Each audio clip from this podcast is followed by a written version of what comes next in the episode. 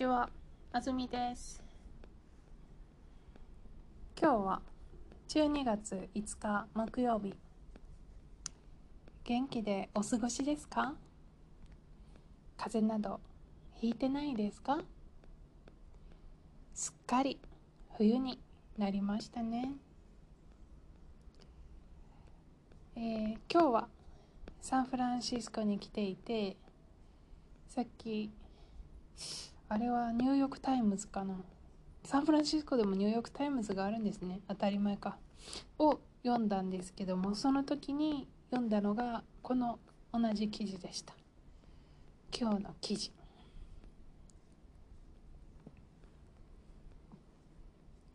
アフガニスタンで活動していた中村さん。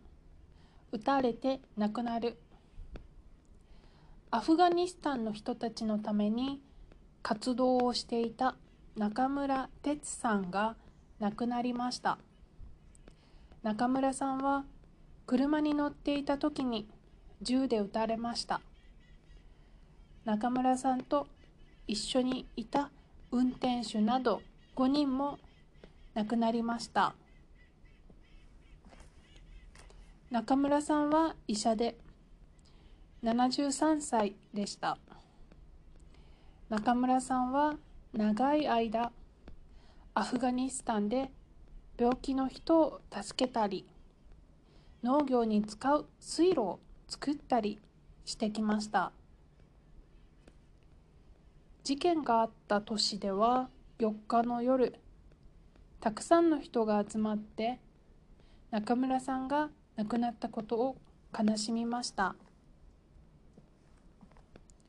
中村さんは外国人で初めてアフガニスタンの名誉国民になりました。東京にあるアフガニスタン大使館は中村さんはアフガニスタンに人生を捧げてくれました。素晴らしい友人です。と言っています。アフガニスタンでは外国の軍隊がほとんど帰った後テロなどが増えて危険な状態が続いています。中村さんが活動していた NGO のペシャワール会はこれからも活動を続けます。それが中村さんの願いだと思います。と言っています。はい。というわけでとても残念なニュースです。えっとニューヨーク・タイムズに書いてあったのは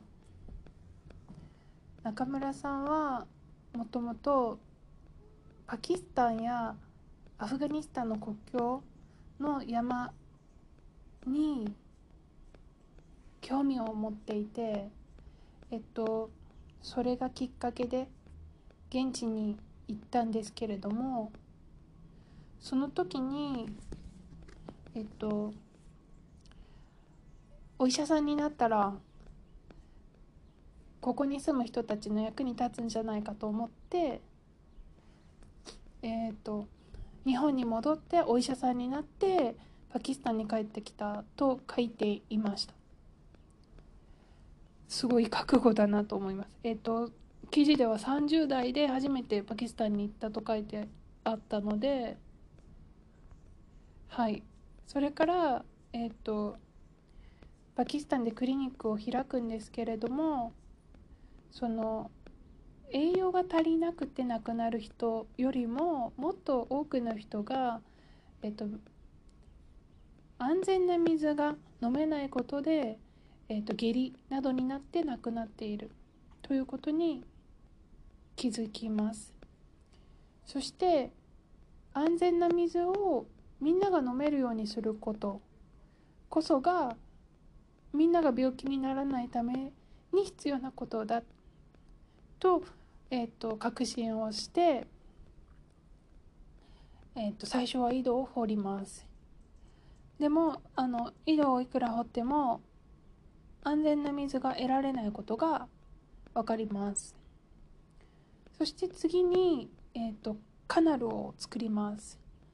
この水路ですね日本語で言うと。水路はえっ、と中村さんは200年前の日本の人たちが、えー、と水を、えー、と運ぶためにどうやって水路を作ったかという技術に注目をして200年前の人ができたんだったらダンプカーやトラックがなくても現地の人たちで作ることができると,、えーと、決心して水路を作り始めるんですね。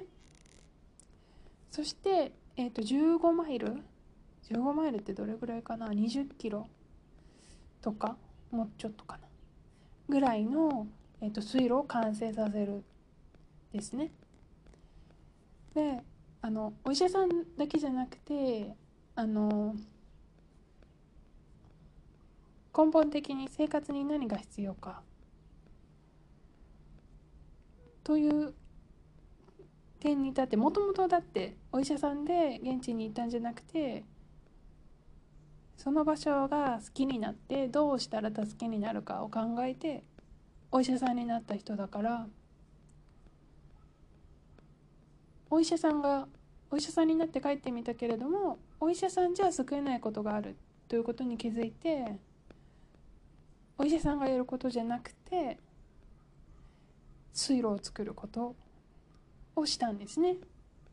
そしてその後もずっとパキスタンアフガニスタン。で今アフガニスタンにいらっしゃるんですね。であの活動を続けてらっしゃった方です。そのニューヨーク・タイムズでもすごく大きくあの記事が割かれていてそのやっぱりインパクトを与えました。与えられました。私にも。すごいですよね。どこかの町に行ってそこが好きになってそこその場所そこにいる人たちのために行きたいと思う。そしてずっとそこで活動し続ける。えっとそんなに日本で有名というわけではないですが確かにたまにメディアで見るお名前ですね。だったりお顔だなという印象でした。はい。では記事の日本語。昨日取り上げた文法がまた出てますね。えー、っと中村さんは長い間アフガニスタンで病気の人を助けたり農業に使う水路を作ったりしてきました。というわけで「たり」「たり」が出てますね。